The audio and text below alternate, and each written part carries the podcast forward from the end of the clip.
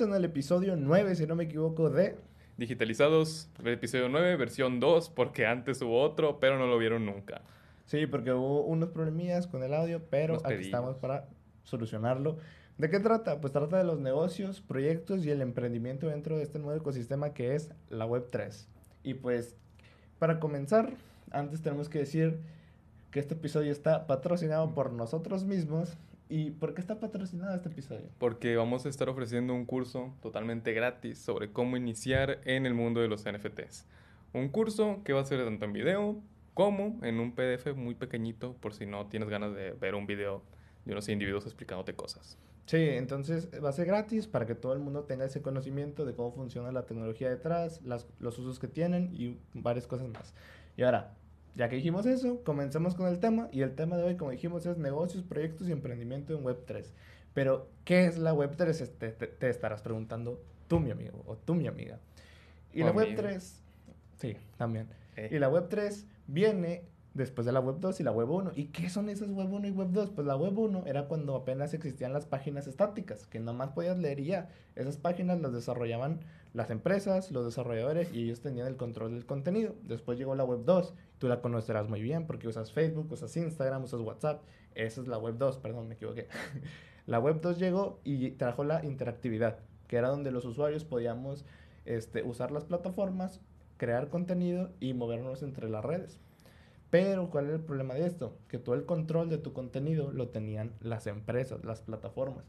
Y ahí es donde surge Web3, porque Web3 busca tratar de que el contenido que creamos y las cosas que creamos sean del pueblo y para el pueblo, no de un ente central. O sea, se descentraliza todo el control de esto. Y así surge la idea de una Web3, que es básicamente enfocarse en la descentralización. Porque antes existía la economía, bueno, existe de hoy todavía la economía de la atención, que es que ¿Por qué crees que te bombardean de anuncios? Porque quieren tu atención. Tu atención es la moneda actual. Y como la gente ya, pues por algo TikTok es tan famoso, porque son microvideos, porque la gente ya no está dispuesta a mantener tanta la atención. Eso y que pues estabas muy expuesto a la censura. Ya ves YouTube, subes cualquier cosa y te lo, están tumbando. ¿Por qué? Porque pues, es, un, es, es una empresa gigante. Y aparte de YouTube hay más plataformas que te, que te censuran. ¿Por qué? Porque pues, todo el hosting está distribuido en como cuatro proveedores, casi casi nada más. Entonces eso es mucho, mucho control. Y ahí es donde llega Web3. Bueno, Web3 cambia el paradigma de que tenemos que crear contenido para las empresas y que se nos centralice todo. Pero pues también no todo es color de rosas. ¿Por qué? Porque pues hay cosas muy difíciles, los términos no los entienden y por eso mismo es el curso que vamos a sacar, por, la, por el desconocimiento de las tecnologías, de términos y de todas esas cosas. Entonces, pues, ¿tú qué crees que cambia la Web3 el paradigma actual? Va a dar más libertad y como hemos visto a lo largo de la historia, el anonimato puede ser muy bueno o muy malo. Pero para eso necesitamos saberlo utilizar. Porque hay gente que he visto que literalmente se lo adjudica al diablo de la creación de toda esta cosa, que dice, no, es que se, se los va a quemar un ángel, una mamá así. Pero es gente que pues no sabe, güey. Y se entiende. Y le vamos a dar la información, ¿no? Al alcance de la mano de cualquier, de cualquier persona.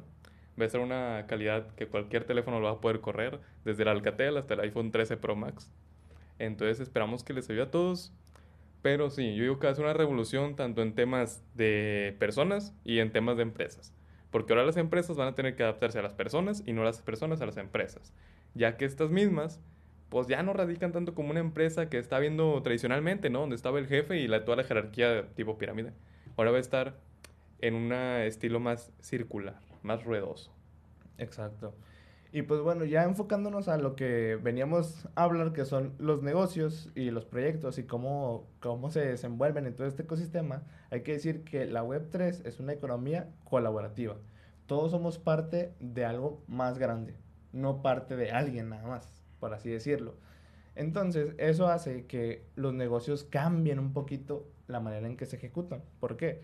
Porque antes, ah, pues ponte este ejemplo, querías crear una empresa, entonces tenías que convencer a lo mejor a un cofundador, a, a tus empleados y listo.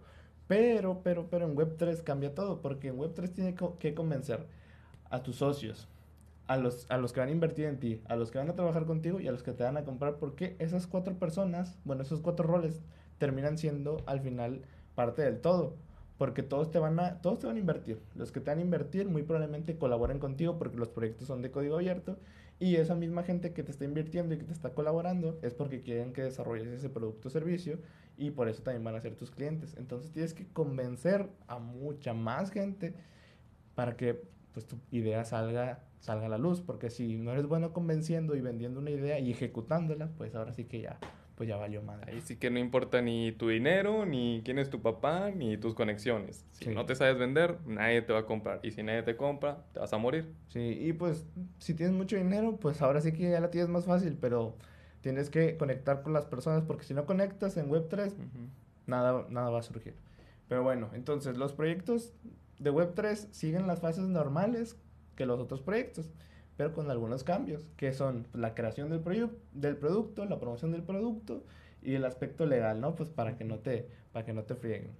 En la creación de producto, pues, ¿qué es lo principal? Saber desarrollo de blockchain. Y eso ha traído que más, eh, que se creen nuevos puestos de trabajo muy demandados y, y muy bien pagados. muy bien pagados, de hecho. Estúpidamente bien pagados. estamos, estamos aprendiendo ahí, por si quieren un servicio en el futuro. De Donde no ocupas ir a la escuela, güey. Ni gastar años de tu vida en aprenderlo, porque es una tecnología nueva que hasta donde sé, no hay una carrera especializada en una escuela, al menos en México, que esté centrada exactamente en desarrollo blockchain. Sí, de hecho, de hecho, ni el MIT, o sea, según yo el MIT, que es así de las de tecnología más potentes, apenas está incorporando este, carreras y este, titulaciones de, de, de blockchain, más en El Salvador ya hicieron un diplomado de Bitcoin, pero, o sea, son, son ahora sí que lo más boom. O sea, y ni nadie te va a decir, nah, güey, es que, o sea, está bien, le sabes mucho, pero necesito que te vayas de aquí al Salvador, güey, para que te saques un diploma y ya ver si en verdad sí le sabes. O sea, lo más probable es que te contraten y si no le mueves durante un mes, ya pues te sacan y meten otro. Y, y, aparte, bueno, ahora hablándote a ti que a lo mejor te interesa trabajar en proyectos de, de blockchain, o sea, para que te des una idea de cómo está la demanda, así están los proyectos creciendo, creciendo, creciendo, creciendo, creciendo y así están los trabajos creciendo si lo estás escuchando en audio, pues ve a verlo a YouTube. O sea, los trabajos van, más bien, los desarrolladores van muy abajo de la demanda que está habiendo en puestos de, de, de desarrollo. Y también otras áreas como marketing y así, pero enfocados en el nicho, en el nicho de blockchain. Entonces hay mucha oportunidad ahí laboral. La verdad, nosotros también estamos ahí aprendiendo, pues, porque pues queremos traer ¿no? todo, el, todo el valor posible a esta comunidad. Entonces, ah, Cabe mencionar que el próximo episodio de la próxima semana va a ser sobre desarrollo de blockchain, Solidity, Binance Smart Chain, bueno, BNB Chain, Solidity, ya lo dije, Ethereum y más cosas. Vamos a traer un desarrollador y nos va a explicar eso. Entonces, espérenlo la próxima semana. Pero bueno, ahora, tú eres el que está creando el proyecto, el negocio. Dices, yo no quiero aprender a programar en Solidity. Quiero ser el patrón. Quiero ser el patrón, ya tengo el dinero o les voy a dar un incentivo de equity, o sea, porcentaje. ¿Dónde puedo encontrar gente para contratarla? Y bueno, hay muchas fuentes de trabajo, pero para trabajos cripto o blockchain específicamente está Cryptocurrency Jobs, que es una web. Deja, deja, confirmo si no me estoy equivocando, aquí en este mágico PDF las tenemos. Antes de que los terminen pidiendo por Facebook o por Twitter. Digo, en Twitter también hay. sí, de hecho la regulación por Twitter es muy buena. Todas las plataformas que digamos las vamos a estar dejando en la descripción, pero bueno. Puedes encontrar en Cryptocurrency Jobs, eh, si lo dije bien, ahí hay mucha, mucha oferta de desarrolladores de, blockchain que puedes encontrar. Web3 Career, que es básicamente otro portal donde hay desarrolladores. Y Edlands, que Edlands es más, más que para puestos de trabajo formal, es para contratar a desarrolladores freelance del nicho blockchain. Ahora, ¿Cómo se trabaja en estos proyectos? Para que pues, te des una idea de cómo van a trabajar tus desarrolladores y todo eso.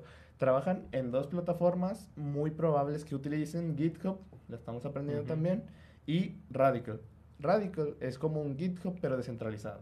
No hay mucha ciencia en eso. Ahí van a trabajar los desarrolladores en esas dos plataformas que son las más usadas. Entonces, así como tip, pregúntale si saben usar Git y GitHub. Si te dicen que sí, pues ya están dentro, hijo. Es una recomendación. Ya las muy malas te sirven para administrar el pedo y ya. Pero igual, igual jalan, igual jalan. Y ahora, entramos a un terreno más de, nuestra experiencia, ¿no? Que es el cómo promocionar estos proyectos.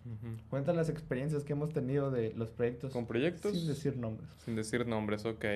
Llevamos aproximadamente unos siete meses con digitalizados En los primeros dos meses, más o menos, nos, contra nos contactó un desarrollador de un videojuego cripto. En estos juegos se les llama Play to porque juegas para ganar pues tokens y estos tokens tarde o temprano los cambias por dinero. Entonces este jueguito era un Defense Tower y total de que ya no nos vimos todo bien y nos dijo, mira, tenemos este proyecto. Y dijimos, va, está bien chido. De buenas a primeras se veía súper cool, pero apenas llevaba unos como tres meses de desarrollo, o sea, tampoco podías pedir mucho. Y fue de que a los dos, tres meses después de que nos vio, sacó la whitelist, en la cual mucha gente se inscribió. No hubo todavía entrada de dinero, entrada de capital, porque no se había abierto, solamente era un preregistro. Y luego la volví a checar hace como dos meses y ya estaba muerta la página. Pero eso era porque cada vez que te metías a la página, digo yo, no había ningún cambio, no había ningún aviso. Parecía una página abandonada de 2009 donde nada más hay una imagen y unos botones que te mandaban a una parte más abajo de la página. O sea, ni siquiera te cambiaban la URL, simplemente era como que ¡fush! Te movía para abajo. Y sí, se veía muy anticuada la página, la comunidad estaba muy inactiva, o sea, te daban un aviso cada, cada mes prácticamente y el aviso era, no se olviden de que vamos a estar abriendo la wildlist dentro de tantos meses. Y ya, o sea, ni siquiera te explicaban el lore de los monitos. Pero deja tú, ese no fue el más gacho. Porque después nos contactaron otros que estaban desarrollando unos NFTs. Y para empezar, querían desarrollarlos para gente hispanohablante, pero toda su página estaba en inglés. Y todas sus promociones también. Y aparte de todo eso, el precio estaba súper elevado para gente hispanohablante. Hablando de un porcentaje pues, de capital, vaya un promedio de ingreso en personas hispanohablantes. Para que te des una idea, uno de los NFTs que estaban vendiendo, bueno, ni siquiera uno de los NFTs, un acceso a la whitelist para comprar uno de sus NFTs estaba en el salario mínimo de Latinoamérica. Entonces ahí ya entras en barreras de entrada muy, muy grandes, muy grandes, muy grandes, muy grandes. ¿A poco, tanto es el salario mínimo? Sí, aumenta, pero no, acuérdate que estaba más bajo, estaba en 3 mil. Ah, ah, sí. Sí. Igual el salario mínimo no es menos. En total del mes. Ah, entonces sí. Sí, sí, sí. sí o sea, era trabajar todo un mes en... Para comprar un acceso a eso, entonces... Que todavía ni te garantizaba, nada más era como que, ok, vamos a tomar en cuenta. Acuérdate que sí te lo garantizaba, pero igual es, es, es mucho para el público al que se lo estás dando, güey. O sea, no no hay mucho y otro problema que pasó con el otro, que es la comunidad. Llega un punto en las comunidades, güey, que las comunidades es lo que te dice cómo está el proyecto, güey. Si la comunidad empieza a desesperarse y decir, eh, ¿qué pedo? ¿Cómo está todo esto? Porque ya no han avisado cambios o, todo, o, algo. O simplemente no dicen nada. Cuando no dicen nada, pues también es una mala señal. Si se quejan y no hay soluciones a sus quejas, mala señal. Si no se quejan, es una peor señal porque ni siquiera les estás importando tantito. Entonces no te ganaste su confianza. Y deja tú, aunque te lo hubieras ganado, ya los defraudaste a un nivel muy duro. Por eso decimos que Web3 es una economía colaborativa. Porque las economías colaborativas no dependen de una persona, sino de una colaboración de muchas personas. Entonces, ya que tienes la confianza de esas personas, cuida esa comunidad, nutre esa comunidad, crece esa comunidad, para que se den una idea el, el primer jueguito que nos contactó, metiéndole desarrollo, metiéndole casi, sí le están metiendo promoción, ¿no? Le están metiendo promoción y en su comunidad de Telegram tenían la mitad de miembros, no, el doble de miembros que tenemos nosotros sin hacer todo, el, todo, todo, todo lo que ellos estaban haciendo. Entonces, date una idea. La única diferencia es que nosotros sí cuidamos a la comunidad, porque queremos hacer algo más chingón con nuestra comunidad, no solamente... Y para la gente que está en el Telegram, se puede ir a la fecha de hoy y puede checar a las 5.13, justo acabo de mandar un mensaje a la comunidad de Telegram, para que vean que sí los estamos cuidando, ¿verdad? Sí, o sea, grabando y platicando sí, o sea, tiempo en vivo, ni siquiera se dieron cuenta, güey. Y aparte, es súper chingón estar eh, comunicándote con tu comunidad porque entre, entre ellos mismos y entre todo el conjunto salen cosas chidas, salen colaboraciones, aprendes de ellos, ellos aprenden de ti, y te dan retroalimentación. O sea, es algo muy bueno porque dejas de quedarte con tus propias ideas y empiezas a compartir, ver las ideas de otras personas, a lo mejor cambiar de opiniones, cosas que pensabas que eras de cierto modo, pero que después alguien dijo que era de otro modo y dices, ah, sí, cierto, tiene sentido. Entonces empiezas a crecer como persona también. Entonces, está muy chido. La neta, si van a hacer un proyecto en Web3, tienen que ser muy sociables también. Tal vez no demasiado, con que tengan un community manager, está bien, pero sí tener una parte de, de sociabilidad. Porque si es alguien muy frío que nomás pone de que, hola, y ya dejaste morir toda la comunidad por una semana, pues tampoco es como que es muy bueno, pero en sí, ahora sí, ya hablemos de cómo promocionar estos proyectos. Una vez ya contamos las experiencias que tuvimos, este, cómo promocionarlos. Bueno, cabe mencionar que antes las plataformas de anuncios, de ads digitales en, en redes sociales, Facebook, Instagram, este, Google Ads también, tenían, y algunas a día de hoy lo siguen teniendo, como Google, este, en No Se Puede, tenían prohibido hacer anuncios de proyectos cripto, de proyectos blockchain en sus plataformas. Hasta hace no mucho que Facebook, bueno, que Meta anunció que se iba a cambiar al nombre Meta, es cuando empezaron a dejar correr esos anuncios de proyectos cripto. Más que nada porque si los seguían pausando era como que algo muy incoherente. Entonces ahora ya los permiten. Era hipocresía. Sí, es una hipocresía y no tiene coherencia con lo que quieren hacer a lo que están haciendo. Entonces, pues bueno, ya los permitieron Facebook e Instagram. Twitter también ya los permite, pero Twitter fue desde antes de Facebook e Instagram, ya los permitía. Google, Google, si no me equivoco, todavía no los permite. Entonces, pues bueno, esa barrera de entrada ya se rompió. Antes solamente los proyectos tradicionales de Web 2 eran los que se podían promocionar a través de Facebook, Instagram Ads, Twitter Ads, Google Ads. Pero ahora ya puedes promocionarlo a través de publicidad pagada por estas plataformas. ¿Tiene algo de malo? Alguna gente dice que sí. ¿Por qué? Porque estás pagando las plataformas centralizadas para promover proyectos descentralizados. Entonces hay como que una incoherencia. Como que va en contra de los ideales, ¿sabes? Sí, va en contra. Como Thanos, que utilizó las gemas para destruir las gemas. Exacto. Entonces de que, mm, como que no hay mucha coherencia en esto. Pero es necesario porque la gente de Web 2 no puede transicionar de chingazo a Web 3. Simplemente es porque... Ni lo conoce, güey. Ajá, porque no lo conoce, no sabe qué es una wallet, güey. Dice, ¿qué chingada es una wallet, güey? Es una cartera así en español, pero una cartera de qué, güey? ¿Dónde la toco, güey? O, ¿qué es un token, güey? ¿Qué chingados es un token? O sea, la gente no va a entender de un día para otro qué es la web 3. Es por eso que hay proyectos como el de nosotros, que es de difusión, de educación, güey, de toda esta cosa que es para generar más adopción y ahora que se pueden hacer anuncios en esas plataformas, la adopción aumenta para que la web 2 tradicional sea un puente de transición a la web 3 descentralizada. Que eso es lo que está pasando. Tú, persona maximalista radical que estás escuchando que dices Bitcoin, Bitcoin es lo mejor del mundo, vamos a destruir al gobierno. Tienes razón, sí, pero no te, no te radicalices a un punto. Tienes que entender que también Web 2 es necesario para que se ocurra una transición. Ya llegará tu momento donde vas a derrocar al gobierno, pero de momento entiende que Web 2 es necesario. Como decía Maximiliano Bonaparte, mantén a tus enemigos más cerca que a tus amigos. ¿Por qué? Porque te son más útiles los enemigos, porque entre ustedes se tienen respeto. Entonces pueden hacer buena palanca para agarrar raza de allá y, y matarle al mundillo de acá. Y luego ya, si quieres, destruyes al gobierno, pero chúpalo, o sea, sácale el jugo. Ahora, a los anuncios de proyectos cripto hay una diferencia muy significativa a los anuncios tradicionales. Porque los anuncios tradicionales hay de dos. O te piden tu contacto de que, oh, te voy a ofrecer esto gratis, pero ay, me tienes que dar tu correo o tu número. Tú dices, si lo quieres, me lo das. Y ahí te van a guardar en una base de datos. En Web3, no en Web3 un proyecto NFT, un proyecto de algún proyecto DeFi o algo que ya vamos a explicar qué son, este, solamente te piden que te unas a su comunidad, porque es lo que hablábamos. Te, te piden, oye, únete a nuestra comunidad, revisa nuestra plataforma, ve nuestro white paper, nuestra misión, identifícate, conecta. Son anuncios para crear lazos, para crear comunidad. Ya después en esa comunidad te explican todo y te van educando para que comprendas todo el roadmap, toda la ruta que va a seguir su proyecto y puedas entender términos, puedas entender el plan, puedas entender el proyecto y si te gusta y confías, participes. Y si no, pues te sales. Y ya, no hay de otra. No como en las otras, que en las otras prácticamente... Cómprame, cómprame, Ajá, o sea, es, es prácticamente, güey, come mierda, un millón de moscas no pueden estar equivocadas.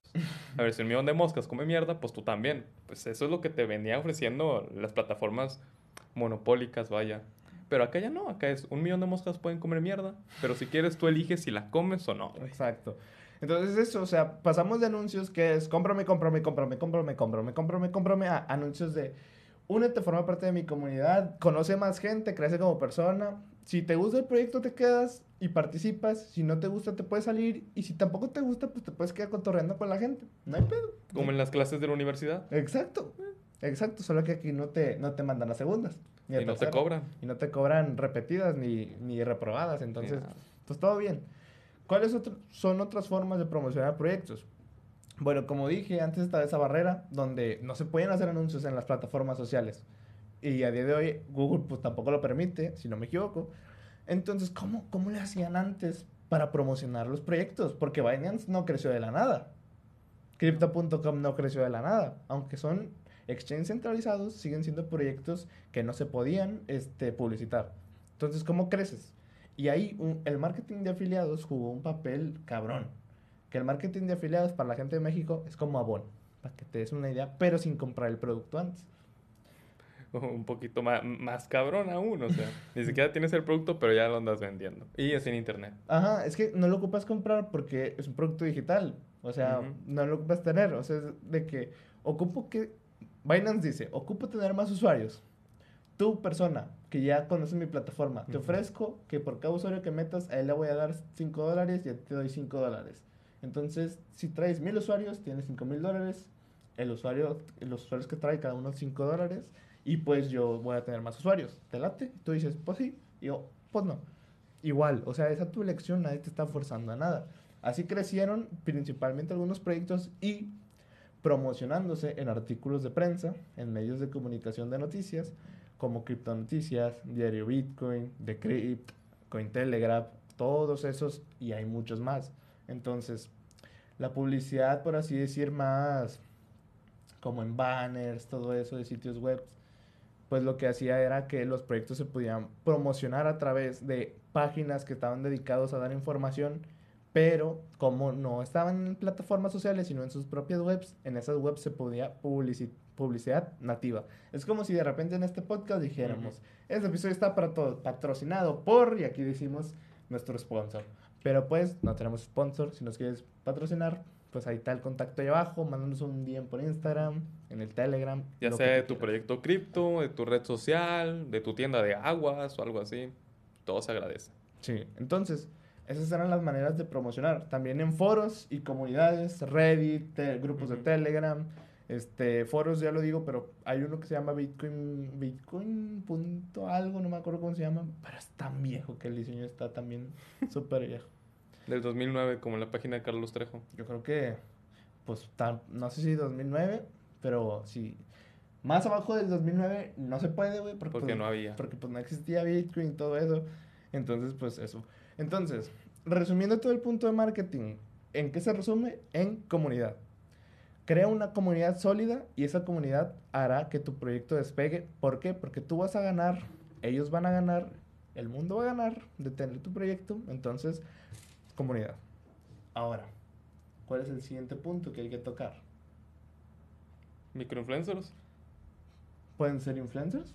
Sí. Los microinfluencers. Es como los medios de comunicación, pero ahora en influencers. Y son micro por los nichos. Exacto, porque Eh, que no vas a andar agarrando a alguien con 30 millones de followers tal vez y te va a cobrar un, un pastizal de lana.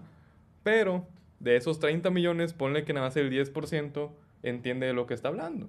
En cambio, te agarras a alguien que esté dentro del nicho y como está chiquito, te cobra poco y aparte, ponle que no el 100%, pero sí Gran más. parte. Ajá, un 75% de la gente ahí te va a comprender. Bueno, va a comprender al influencer que el anuncio y se va a meter a tu página. Sí, o sea, no es lo mismo eh, promocionarte a través de un influencer que habla de NFTs y tu proyecto es una colección de NFTs a promocionarte a lo mejor con Luisito Comunica, que habla de todo y de viajes y, y así, o sea, como que no encaja, ¿sabes? Ese es el, esa es la magia de los micronichos y los nichos, que entre más específico sea, más la gente tiende a ya estar educada de ese tema y a conocer ese tema. Entonces, considera también eso. Y pasamos ahora al tema legal. Que si quieren saber más sobre el tema legal, tenemos un podcast con Bill Legal, en el cual está acá abajito en la descripción y les debe salir acá a la derecha en los recomendados. Últimamente están saliendo. Sí, entonces ya tenemos un podcast con Bit Legal que nos explican pues varios temas de regulaciones y todo eso. Y al final lo que más eh, hicimos énfasis fue en el tema regulatorio. Y fue, las regulaciones en cripto, Web3, blockchain, todo esto, ¿son buenas o son malas? Y este es el debate eterno que está en la comunidad. hice encuestas en, en varios grupos, hice encuestas en las páginas, hice encuestas en el Telegram, hice muchas encuestas de ese tema y la gran mayoría de los votos se fue a que son malas. Pero la verdad me sorprendí porque también, ponle que un, un 80, no, del 100%, ponle que a lo mejor un 60% fueron, son malas y un 40% fueron, son buenas. O sea, me sorprendió que no fuera tan desequilibrado. Yo pensé que iba a ser a lo mejor un 90% son, son, son malas y un 10% son buenas. Entonces, creo que ya está viendo un poquito más de conciencia de que tal vez las regulaciones, como digo, pueden ayudar a que la gente se sienta segura en ese ecosistema y pueda transicionar mejor. Fue lo que explicó Giovanni de Legal. ¿Cómo fue más o menos lo que dijo? Que, por ejemplo, una persona común y corriente que no supiera nada del tema, ponle Don Paco en la tiendita. Don Paco en la tiendita, tú le ofreces un negocio, así vas por tus huevos, ¿no? Oye, vamos a hacer un negocio NFT, ¿qué te parece? Tú metes tanta lana, me va a llegar a mi wallet y luego Don Paco te va a preguntar, ah, ok, pero eso es Banavex, Banorte, Visa, Mastercard. Y tú, no, no, no, es una wallet. Ah, pero a nombre de quién? No, a nombre de nadie, es un número.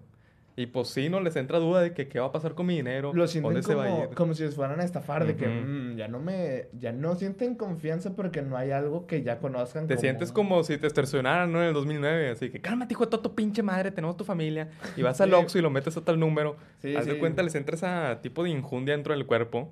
Entonces debe haber un, pequeño proceso de regulación, tan siquiera para la transición de estado 2.0 a estado 3.0. Y así la gente pueda saber qué está pasando con su dinero, en qué se va a meter. Y ya después de ese pequeñito puente, que en este caso uno de los puentes que conozco es Binance, eh, que pasa ese pequeñito puente, ahora sí, ya, date como Gordon Tobogán, aviéntate y di que te empujaron, diría mi queridísima amiga que se me olvidó el nombre, y a partir de ahí pues ya puedes pues, hacer lo que sea con tu dinero, pero que primero a estas personas se les mete un poquito de conciencia en qué van a hacer. Y seguridad, sobre todo. Que les dé un confort acá, que se sientan abrigados. Sí, porque al final de cuentas, pues, si no confían en esto, pues no va a surgir nada, güey. y pues ya saben, si quieren saber más, vayan al podcast de BitLegal. Y también a su podcast propio, que tienen varios capítulos explicando de leyes. Em, las empresas en Web3, si quieres que es una empresa acá bien cabrona, bien chingona, imagínate Binance. Binance es el top, top uno de empresas cripto. Y luego le siguen ya empresas como Coinbase y todo eso. Pero, ¿qué tienen en común? Están reguladas. Están reguladas. Y hubo mucha gente que casi los lincha por eso. Porque no les pareció. Y ponle que en un punto se van a desregularizar, o a lo mejor las regulaciones van a estar más amigables, pero el punto de todo esto es que esa regulación permite que más gente que no conoce estos temas pueda adentrarse en esto con toda la confianza del mundo, con conocimientos un poquito ya más sólidos en que, ah, ok, voy a depositar con mi tarjeta de débito a Binance y Binance va a tener ahí mis fondos y Binance también tiene su propia wallet, entonces puedo mover mis fondos a la wallet de Binance. Vas entendiendo un poco más que sí, que sigue estando centralizado y que va a encontrar los ideales de Web3 y todo eso, pero el punto es que tienes que empezar por algo. Y las empresas que están reguladas tienen esa oportunidad de agarrar un público más general. Porque si no, solamente agarrarías gente del nicho y no estarías creciendo fuera del nicho. Entonces también es importante considerar que la regulación le sirve a Web3 para atraer a gente externa a, a todo el tema cripto. Ahora, si tú sigues necio, necio, necio, necio, necio, necio, pero necio, así escúchame, necio, cabrón, de hacer algo descentralizado y... que ya te quedaste sin amigos, de ni tus papás te pelan. Sí, ajá, o sea, dices, no, por mis huevos no voy a centralizar nada, nadie me va a regular, el gobierno me la pela bien cabrón. Que no dudo que llegue a pasar, pues pero tienes que ser una persona muy cabrona, pues, no un vato en un garage. Pues, ¿qué existe para poder hacer una empresa así? Tenemos un podcast de eso. Las... Las DAOs. Las DAOs. Las DAOs, por sus siglas, en español las voy a decir para, pues, también, ¿va? Son organizaciones autónomas descentralizadas. Básicamente una empresa, pero que no tiene un, no tiene un, un director, no tiene un CEO, no tiene un eje central, no está regulada por ningún gobierno. Este, ahorita una DAO, por poner el ejemplo que Mitch dejó en el podcast de DAOs, que vayan a ver, está en la descripción también o oh, allá a la derecha. Sí, o en alguna parte de aquí. Dice que las DAOs son como una fiesta, una peda, le diríamos en México, que es ok. Irán pone su casa para la fiesta, para la peda, y luego dice, ok, entonces, pero hace falta la música y, y las cheves, la cerveza, Ya he perdido. el perdido. Entonces, tú que estás viendo, vas a traer las cheves. Y ahora trae la música. Y yo traigo la música. En este caso, eh, ojo, tú dirás, ah, bueno, pero eso sí lo hacemos. Pero es que, ponte a pensar, acá está haciendo de compas, de buena fe. Obviamente el valor de la casa no equipara el valor de la cheves y la cheves no equiparan el valor de la música. Es un piedra, papel o tijeras que nunca va a estar junto. Pero como lo estamos haciendo, pues de buena fe, con el poder de la amistad, entonces no hay problema. Pero en empresas grandes sí te van a decir, eh, güey, tú, si estás en el mismo cargo que yo, tienes que traer algo equiparable a la casa que estoy poniendo. Exacto, porque las recompensas en las DAOs son con tokens y esas recompensas son este equivalente proporcionalmente al aporte que estás dando. O sea, si haces mucho, vas a, recibir mucho. Si haces poco, pues no vas a recibir tanto, Como dice la Biblia, como dice la Biblia. El que no sirve, no, el que no vive para servir, no sirve para vivir, güey. No, bueno, entonces las DAOs son esas. Es una empresa, por así decirlo, que no tiene un eje central, no está centralizada, no está regulada. Los miembros colaboran entre sí. A los miembros por su colaboración se les recompensa con el token de la DAO, que es la retribución económica, y entre todos crean y dan a luz ese proyecto y lo llevan a sobresalir, a flote, a todo lo que quieras. Es más complejo, porque en las DAOs ocupas un grado de influencia ma- mucho, mucho más significativo que en una empresa centralizada. Y más que nada porque ya está formado una DAO por gente dentro de la web 3.0. Ajá. O sea, entonces- si ya estábamos diciendo que está cabrón agarrarte a gente de afuera, que son millones y millones, y meterlos acá, ok, ahora está requete cabrón el agarrar a gente que está dentro de la web 3.0 porque va a estar llena, bombardeada de otros proyectos, otras ideas, capaz si ellos mismos quieran tener su propia DAO. Y luego tú ya tienes que agarrarte, ¿a cuántos te gustaría por una DAO? Unos Mm. 50. leve. Un- Unos 50 güeyes pueden, fieles. pueden empezar desde más chiquitos, pero Ujú. ya algo medio, medio relevante, unos 50. sí, Unos por 50 ahí. güeyes fieles. Ujú. Pues sí está muy... Está fuerte. Sí, entonces ya no le demos tanto rollo a las DAOs. Si quieren saber más de DAOs, vayan a ver ese podcast de DAOs. Ahí explicamos qué son más a fondo, explicamos dónde puedes participar en DAOs, este, historia de las DAOs y muchos más conceptos para profundizar en ese tema. Ahora sigamos. Ahora que ya tienes consciente, ya eres consciente de que tienes que desarrollar el producto con desarrolladores de blockchain, promocionar el producto con todas las opciones que te dimos para publicitarlo y que tienes que considerar ese aspecto legal de, ok, ¿me voy a regular o no me voy a regular? Ahora pasamos al tema de qué proyectos se pueden hacer, güey. ¿Cuáles son los más populares en todo esto? Por los jueguitos. Bueno, los NFTs de buenas a primeras. Y luego ya los jueguitos que están basados en NFTs. Sí, entonces los NFTs, algo más leve para explicarlo, son, eh, sus- su, acrónimo es Non-Fungible Token, son tokens no fungibles, significa que son únicos y que se, se, o sea, no se pueden repetir. Mm, que eso al final se queda como un NFT porque se hizo mainstream, pero ya hay colecciones que se repiten. Entonces, bueno, queda bonito el nombre. ¿Qué se puede hacer? se repiten, entre comillas, digo. Ajá. La imagen puede ser la misma, pero el código que está detrás no. Aunque a final de cuentas, pues sí hay un cierto mini plagio. Sí, al final. Pero bueno, ¿qué se pueden hacer con los NFTs? Entonces, lo que se pueden hacer como NFTs y yo puedes desarrollar tu business, tu negocio, es hacer tu propia colección. Es lo más mainstream de todo. Las colecciones que has visto en muchas partes, los Bored Apes, que muchos dicen que no vale madre, muy probablemente tengan razón.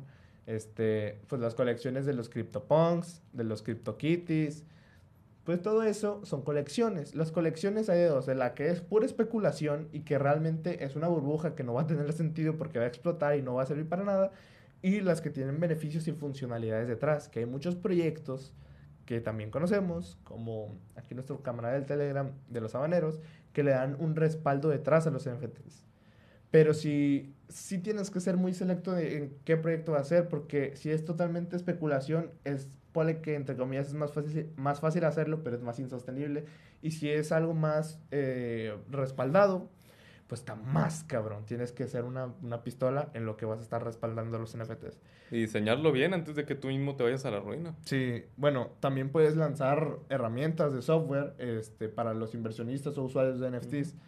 Bueno, hay plataformas muy famosas como OpenSea, eh, Rarible, eh, Foundation y todo eso. Hablamos con Candy, puedes ver el podcast de Candy también. De este podcast, tienes que ver más podcasts, traes tarea, compadre. Pero sí, entonces puedes desarrollar eso. Esas plataformas, que es para que la gente ponga los NFTs o para que la gente los compre, es algo que lo facilita, porque si no, todo se tendría que estar haciendo por medio de código. Entonces, tú como desarrollador, si tienes las skills para hacer este pedo, pues desarrolla cosas que faciliten todo el ecosistema NFT. Pero ¿sabes quién puede tener esas skills? ¿Quién? Flixis, que va a ser el que traigamos la siguiente semana. Así que estén muy pendientes, pongan la campanita y suscríbanse. Síganos en las redes sociales en la descripción y en nuestras redes sociales que también estarán en la descripción. Exacto. Bueno, otra cosa que puedes hacer es crear un medio de noticias, de comunicación, de información, de NFTs. ¿Y cómo monetizas de ahí? Dices, si solamente estás posteando cosas, pues con publicidad. Como dijimos antes, la manera de promocionar los proyectos es muy popular que se promocionen a través de medios de comunicación de noticias, medios de comunicación de educación, medios de comunicación de difusión de información, revistas, cripto y todo eso. Entonces, si haces tu revista, tu centro de noticias NFT, tu plataforma educativa NFT gratis, pues lo puedes monetizar a través de publicidad. Patrocinios, proyectos que te quieran patrocinar, que quieran difundir su colección, etcétera. Y la última que tenemos aquí anotada es las capacitaciones. Las capacitaciones, puedes em, lanzar tu academia de NFTs, todo eso. De hecho, recordando, vamos a lanzar un curso gratis, no tienes que pagar nada, solamente le tienes que dar todas las estrellitas del mundo a la plataforma. Para que así más gente lo pueda ver. Eso sí nos ayuda. Aquí estamos a ser transparentes, queremos las cinco estrellitas para que se siga promocionando y más gente pueda tener información. Exacto. No nos dan nada de dinero, porque no lo pusimos que nos diera dinero, pero va a haber otros muchísimo más cabrones de temas que son súper difíciles de encontrar y esos iban a ser de paga, pero con un costo mínimo. Va a ser un costo LATAM, no va a ser un costo Europa como ciertos proyectos por ahí. Ajá, entonces, bueno, conocimiento gratuito, nosotros lo ofrecemos como ejemplo. Y, pero tú también, si tienes algo que signifique valor, al final todo trabajo merece una retribución económica porque pues tienes que comer, güey, básicamente. Entonces, capacitaciones de NFT, cursos, talleres, workshops, todo eso, te pueden servir para crear tu proyecto NFT. Y ahora, tocamos los NFTs, pero falta todavía DeFi, Play to Earn, Metaverso, los tokens sociales, las DAOs. Las DAOs ya. Bueno, sí, las DAOs ya. ¿Cuál, ¿Cuál de esos cuatro que no son DAOs este, quieres tocar? Vamos a irnos con Play to Earn, que se me hace muy fácil. Tú adelante. Play to Earn, jugar para ganar. Y ya, ahí quedó la definición. Ok. Eso fue todo. Esperamos verlo la siguiente semana. Pero antes que nada, tienen, tienen que quedar para escuchar qué es Play to Earn. Ok, Play to Earn son jueguitos que se crearon para ganar dinero. En este caso, tú estarás pensando, como los que encuentro en la Play Store, que me dan 0.03 dólares al año. No. Sino que estos juegos tienen su economía dentro de ellos mismos. Pero hay juegos tanto que fallan como que se vuelven tan potentes que prácticamente se, Se vuelven sacan. inaccesibles. Ajá. Mm. Entonces voy a hablar de dos. Dos de estos ejemplos, ¿verdad? Tenemos a Plantas vs. Undead. Plantas vs. Undead prácticamente fue un juegazo en sus épocas. Podías sacar buen varo, podías divertirte de cierta manera, que bueno, les va a divertir a la gente que se divertía jugando Farmville y Candy Crush, porque la verdad a mí me gustan los hackers en Slash, juegos que son puros madrazos a lo güey, pero eso no me divierte tanto, pero eso sí me divierte, el varo, a toda la persona le va a divertir. A ¿Qué pasa? Se murió el juego.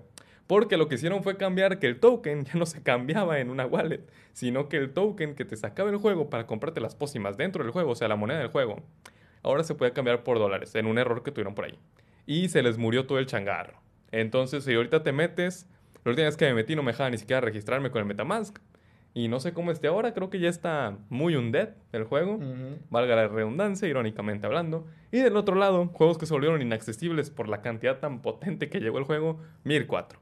Mir 4. y hasta Axie, que Y ya hasta se ocupan becas para poder jugar. Pero en Axie se me hace un poquito más bonito y ahorita te voy a contar por qué. Mir 4, eh, si tú te metías en 2020 inicios, ok, era el punto más peak para meterte y ganar dinero por ahí. Podías tener hasta pinche mil de monitos eh, minando al mismo tiempo y sacando un montón de monitas, aunque unos dicen que era más viable subir de nivel mono y jugar solamente en ese y ser líder de un clan, porque al ser líder de un clan agarras prácticamente como que en la plaza, o sea, le- les, cobras piso a los güeyes y te dan de sus, de sus ganancias, vaya. ¿Qué pasaba? Tú ganabas el dinero minando algo ya que se llamaba Dark Steel, que estaba dentro del juego. Ese Dark Steel lo cambiabas por Draco, que el Draco ahora sí que es el token. Y ese Draco, después lo pasabas a una cartera Wimix, la cual es de China. Y después de ahí ya te lo mandas a tu wallet, pues normal, de este lado, ya sea BNB, Trust, Metamask, lo que tú quieras. Ya de ahí, pues ya se saben los pasos, ¿no? Lo pasas a dólares y listo. Nos sacamos con la lana. Pero ¿qué pasó? Mir 4 dijo, mira, vamos muy bien, güey. Hay que poner algo más potente. Vamos a hacer que ahora los monos con los que juegan las personas sean NFTs. Entonces todos los monos se convirtieron en NFTs. Y pasó de que la ganancia máxima era, ¿qué te gusta? Me tocó ver a un señor que ganaba como unos 100 dólares al día. Bueno, ahora vendiendo tu mono, es que costaba una, una burrada, güey. O sea, hablando en lata, era, un mono era una casa, güey. O sea, Oh. y había chinos que los compraban simplemente por el gusto de querer irse a jugar a otro servidor, porque nada más te dejaban convertir el servidor una vez. Y, o sea, sí, o sea, llegó un punto donde si tenías dinero para comprarte casas en la vida real, podías jugar Mir 4. Todavía puedes jugar Mir 4, pero no esperes que vas a ganar la mayor cantidad de dinero posible. Mejor búscate otras gemitas. Sí. Como tenemos un ejemplo, un jueguito que en este punto yo diría que está normal, si lo juegas bien, Titan Arena. Sí, que el Titan no está, no está tedioso, porque las partidas duran muy rápido, está chido. Está chistosón, está, está cotorro. Pero tampoco es como que te hace rico. ¿Por qué? Porque el token está muy bajo. Pero si, si esperas a que suba y le va bien al token, la neta sí puedes sacar buen dinero de ahí. Si te, si te gustan los juegos tipo Brawl Stars, te va a gustar Titan Arena. Sí, pero bueno, ¿vas a explicar Axie? Si tú quieres, sí. Adelante. Ok. Axie, ahí me cae bien, pero a la vez me cae mal. Me cae bien el Axie Underground. El Axie y sus inicios, el que, El que salvó a Filipinas. Ajá, el que salvó a Filipinas de la destrucción Sí, mundial. el, el- lugar del paqueado. El que, te, el que te dormía de un chingazo. El paqueado. Está, estamos entre grandes aportaciones para Filipinas, está entre el Paquiao y Axie. Esa, esos pequeños dos, güey. El paqueado para gobernador y el Axie entre la salvación económica, güey. Ellos le levantaron, así sabe que el pinche Atlas, güey, en Filipinas, el Paquiao y Axie. Pero luego Axie se volvió muy, muy inaccesible, al punto de que ahora tienes que pelearte en YouTube en canales underground para ver si te sacas una beca y poder jugar Axie. Sí. Entonces, creo que hasta ahí fue un resumen muy en chinga de Axie, pero creo que Axie es tan mainstream que todos lo conocen. Sí, creo que, si no me equivoco, chequeé un dato. Me lo voy a inventar muy probablemente porque ya no me acuerdo. Pero para no, no decir números, digamos que Axie ocupa un porcentaje muy significativo del total de, Del PIB. mm, de todo lo que producen los jueguitos Play to Earn. Ah, Axie ocupa un porcentaje muy significativo de todo lo que se produce de lo del Play to Earn. Porque está en mainstream, que ya, o sea, jaló mucha gente, que como dijimos, público general, que ahora ya está dentro del nicho de Web3. Porque entraron por el morbo de, ah, cabrón, me pagan por jugar. Y así. Bueno, nos quedan los metaversos, los tokens sociales, DeFi y las dApps. Al final no eran DAOs, eran dApps. Entonces, nos quedan 16, eh, 16 minutos. Tenemos que irnos rápido, explicar. Hay que tratar de unos 3 minutos por cosa. Entonces, yo Y explico, lo de las diaps. Yo explico lo de las dApps. Básicamente, las dApps son como las aplicaciones tal cual de toda la vida, pero en blockchain, lo que significa que son aplicaciones descentralizadas. ¿Qué puedes hacer con las dApps? Pues puedes crear una dApp DeFi, que básicamente puede ser un tipo PancakeSwap, iba a decir Uniswap, pero el Uniswap está metido en un chingo de pedos. Un, un SushiSwap también es una dApp. Ese- para que te des una idea, ese estilo de cosas son dApps. ¿Qué puedes hacer también? Puedes hacer este, pues dApps para NFTs, un marketplace descentralizado, porque a día de hoy OpenSea es centralizado, eh, Rarible descentralizado, si no me equivoco, y muchos más es, marketplaces de NFTs son centralizados. Entonces, ¿por qué no haces un, un marketplace descentralizado? A lo mejor funciona, no sé si ya exista, pero ahí está. Lo que quiero decir es que cualquier cosa que te imagines, Uber, Airbnb, YouTube, Udemy, este, Facebook, Instagram, todo eso en blockchain puede ser una aplicación descentralizada que te recompense con tokens por tus aportaciones. Imagínate, imagínate que te pagaran por estar perdiendo el tiempo en Facebook o en TikTok o en Instagram. Ya nadie usa O sea, si Facebook. ya lo pierdes de gratis. Pues qué mejor que te paguen. O sea, a ese nivel está llegando la, la economía colaborativa y la tokenización de las cosas. O sea, le, estás le están dando valor a algo que te quitaban antes, porque te quitaban tu atención, no te daban nada, te quitaban tus datos, no te daban nada, nada, te quitaban tu dinero, no te daban nada, ni un cashback mísero. Entonces, ahora, con esto de la tokenización en las apps, puede jalar muy bien. Lo que sigue. ¿qué quieres Metaversos. Metaversos, algo más mainstream. Un super mainstream. Ready Player One. eh, pues, ¿qué te puedo decir? Te metes a un Oculus y te vas a chingar a tu madre, Sí, ¿verdad? al final son mundos virtuales donde Ujú. conecta todo lo que estábamos diciendo, que conectan los DeFi, conectan los tokens, conectan Los las apps, conectan los NFTs, todo con todo lo de cripto conecta en los metaversos. Y en los metaversos tenemos de dos. Eh, bienes ra- raíces y también tenemos mucha gente que los tacha pues de que van a ser cierto peligro, ¿no? Ah, te van a sí. quitar tu libertad, te van a quitar tu atención del mundo real y todo eso. Y bueno, vamos a empezar acá en Bienes Raíces, que el otro es muy especulativo. Bienes Raíces tenemos a Tierra 2, que fue uno de los mayores ejemplos, y tenemos otras páginas como Tierra 2 también. ¿Qué pasa? Puedes comprar ciertos sectores, ciertas hectáreas, entre muchas comillas, porque no son de la vida real. Pero sí que se está previendo que cuando ya el metaverso sea muy cabrón, o sea, sea de que en verdad un segundo universo, un segundo mundo, esas plazas que tú hayas comprado sean solamente tuyas y como en el Monopoly, quien quiera poner algo ahí, te paga piso. Es como las bienes raíces tradicionales, pero en un mundo virtual que apenas está tomando bases. ¿Qué significa? Que para que te lo pongas en contexto, imagínate que tú eres Cristóbal Colón. Punto. A ese nivel puedes llegar aprovechando bienes raíces dentro de metaversos. Porque no es un metaverso, que es lo que quiere hacernos creer meta, sino que son los metaversos. Porque ya existe Tierra 2, existe Decentraland, exi- existe Blocktopia, existe Sandbox, existen y existen muchos más y existirán muchos más también. Aparte de las bienes raíces, ¿qué más se puede hacer? Aparte de los bienes raíces, pues puedes jugar juegos, la verdad, digo, Puedes crear. no- no lo dudo. Exacto. Está el de las cariñosas también, digo, si quieres ir a divertirte un rato. Sí, o sea, si tienes los conocimientos, puedes crear tu propio metaverso o tu propio juego dentro de algún metaverso. Sandbox permite que crees juegos dentro de su propio metaverso para que estén, pues, disponibles, ¿no? Entonces, si tienes el conocimiento para desarrollarlo, puedes Hazlo. hacer tu metaverso. Hay una película de animación japonesa que se llama Belle. Y habla de eso, habla de unas personas que se enamoraron en el metaverso, pero que luego, para, no spoilearlos, luego pasan al pedo del mundo real. Mm, Entonces se desarrolla en eso, en cómo, cómo una persona conoce a otra, pero dentro del metaverso y no se conocen de nada en la vida real. Y luego ya tratan pues de darle trasfondo. De hecho, eh, en el Telegram hay alguien que se llama Metablog, ahí le estamos haciendo publicidad, eh, que está construyendo un metaverso para los negocios y la economía. Entonces está dividiendo eh, su metaverso, si no me equivoco, en, eh, en negocios, educación, eh, no me acuerdo de las otras dos secciones, pero son cuatro, donde tiene pensado que las empresas y las pymes se posicionen ahí para ofrecer los servicios del mundo real en el mundo digital con su- a través de su propio token. Este, vamos a ver qué podemos hacer con ellos en colaboración. Hay un saludito a nuestro compadre, el Víctor. Entonces, ahí los traemos y, y haremos un podcast específico de metaversos. ¿Por qué no? Ahora, ¿qué más puedes hacer? Si eres diseñador 3D, haces productos t- 3D. Así le está haciendo Gucci, así le hizo Nike. Mamá, tontería, le dicen algunos, sí. Pero pues si hay gente que lo está comprando, aprovecha. Entonces, ¿por qué no? Al final a lo mejor y puede que nos caiga la boca y si funciona y sea algo que, wow, increíble. Pero pues no quiero la verdad, pero pues hay demanda, entonces aprovecha. Eventos.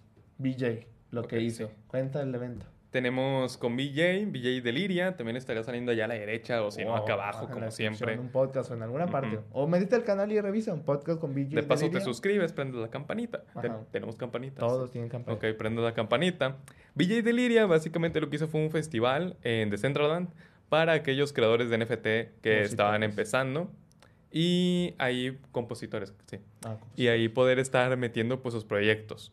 Entonces, como en la vida real hay galerías de arte, también en el metaverso podemos tener estas galerías entre comillas, festivales, sobre el arte de otras personas.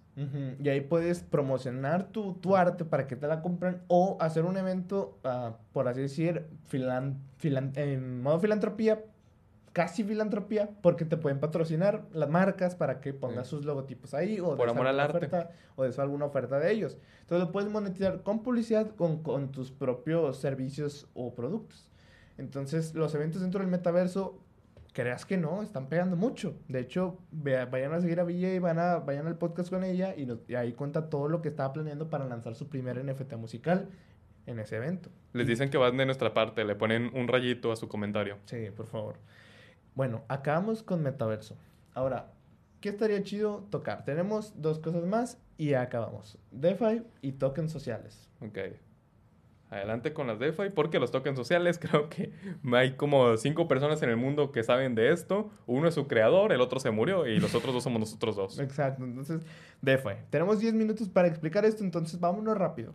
Este, DeFi es un acrónimo de finanzas descentralizadas. ¿Qué es esto? Como dijimos de ejemplo, un ejemplo de un producto DeFi puede ser PancakeSwap. Ujú. Estás trabajando con finanzas, eh, dinero, de una manera descentralizada. No hay más ciencia. ¿Cómo puedes hacer un proyecto DeFi? Pues los ejemplos están aquí. Puedes lanzar tu propio token. Si sabes y tienes los conocimientos o el dinero para contratar a alguien que tenga esos conocimientos de desarrollo, puedes crear tu propio token, hacer toda tu economía dentro de el proyecto que estás desarrollando y eso es un proyecto DeFi. ¿Qué otros? Lo, lo mismo, medios de comunicación, comunidades DeFi, donde puedes monetizar a través de patrocinios de empresas relacionadas a tu nicho, que es DeFi, que se quieran promocionar en tus, en tus canales de, de contenidos de comunicación. Herramientas, desarrollos. El mismo ejemplo, un pancake, puedes hacer un pancake. Este, hay muchas más cosas que se pueden hacer, no creas que nada más swaps, pero es el ejemplo más mainstream del pancake porque es de los que más conocen, entre pancake, sushi y uniswap, yo creo que son los más. Entonces, ese es el ejemplo. Y también puede hacer fondos de inversión. Si tuviéramos el dinero o si tú tuvieras el dinero, puedes hacer eh, un fondo de inversión, ya sea de nada más tú o de otras más personas, que digan, mm, este token que va a lanzar este proyecto puede que se dispare porque este proyecto es muy potente. Entonces, tú le metes mil dólares, yo le meto mil dólares, tú le metes otros mil dólares, le metemos tres mil dólares en conjunto y ya tenemos ahí una inversión en DeFi. Esas son las formas de ganar dinero en DeFi que tenemos aquí. y ahora, pueden hacer un fondo de retiros. Sí, un fondo de retiros. Como el que hizo en Estados Unidos para los bomberos. Exacto, que era en Bitcoin, ¿no? Yo creo que ahorita pues va bien. El Bitcoin está leve en su precio. Puedes comprar si te interesa. No es una recomendación. Dicen que va a caer a 22 mil. Dicen las malas lenguas. Yo la verdad no creo. Es muy sólido, la verdad. Entonces, eh, veamos qué pasa. Pero bueno, ahora el último. El último que conocen cuatro personas. Ajá. Y dos están muertas. Ah, los tokens sociales. Ay, disculpa por el delay. Pero ¿qué es un token social? O sea, a mí me suena como que algo que nada más puedo usar dentro de la tienda de, de ahí de la colonia. Pues más o menos, pues más o menos es eso, un token social. Para poner un ejemplo, es como las economías dentro de las DAOs. Em, si nosotros tuviéramos ahorita la posibilidad de sacar un token, que de hecho hay empresas en Y Combinator que estaba revisando que ya están trabajando en eso, hay empresas que están trabajando para que las comunidades, por decir comunidades digitalizados, pueda a través de esa plataforma desarrollar su propio token sin necesidad de programarlo, sin necesidad de crearlo desde cero. Es una aplicación no code para crear tus tokens. ¿Qué significa entonces tener un token en tu comunidad? Significa que es como los patrons o como las suscripciones, que ese token simboliza qué tanta relevancia tienes tú en esa comunidad y qué tantos beneficios tienes. Por decir, a mayor eh, cantidad de tokens, tú puedes tener mayor cantidad de beneficios que ofrezca esa comunidad y mayor eh, relevancia en las decisiones de esa comunidad. Entonces ya dejas de ser solamente una escucha a un miembro colaborativo y participativo. Entonces los tokens sociales empoderan miembros de comunidades para que ellos también puedan construir y llevar el rumbo de esas comunidades a como ellos pues deseen. Aparte... Como la última serie que vimos. Club de, Cuervos. Exacto. Que en el último capítulo todos somos cuervos. Perdón si les spoileo, pero no mames, acá salió hace como tres años, güey. Eh, pues los cuervos están en un pedote porque pues ya iban... perdieron, perdieron, estaban en quiebras, iban a ir abajo y necesitaban vendérselo a alguien. Entonces la gorda pelona venenosa de Gaspar se los quería comprar, güey. Pero entonces los cuervos dijeron, no, se los vendemos al pueblo y crearon el token social, que en este caso eran las tarjetitas del cuervo. Sí, de Soy Cuervo, ¿no? Ajá, que costaban dos mil pesitos y toda la gente tenía pues sus acciones dentro del equipo de Club de Cuervos. En este caso la comunidad pues eran los cuervos y compraron sus tarjetitas que, eran, como el token social, o sea, Chava es el creador de este pedo. Entonces, si recuerdan al final hubo una junta donde ya los miembros que tenían su, su tarjetita, que sería el token, para tomar decisiones de quién los iba a representar. Entonces, eso se tomó en. Fue una decisión en conjunto, güey. Porque ya era la comunidad que podía. que tenía esa relevancia dentro de la misma. Eso sí que es democracia. Exacto. Porque en el México ahorita, democracia no es que el pueblo solamente participa cada cuatro años para elegir un güey que se metió donde está por palancas, entre otros güeyes que están elegidos en esa selecta, pues vaya, en esa silla selecta. Porque eso no es democracia, o sea, cada cuatro años una decisión pitera de un voto que te van a comprar. Te, obligan, te obligan a elegir candidatos que los gobiernos eligen para que tú elijas. Y de seguro ni siquiera los conocías. Exacto. Entonces, volviendo a los tokens sociales. Los tokens sociales empoderan comunidades y, o sea, aplica para todo. Comunidad de cripto, comunidad de música, comunidad de diseño, comunidad de marketing, comunidad de dibujo, comunidad de lo que quieras.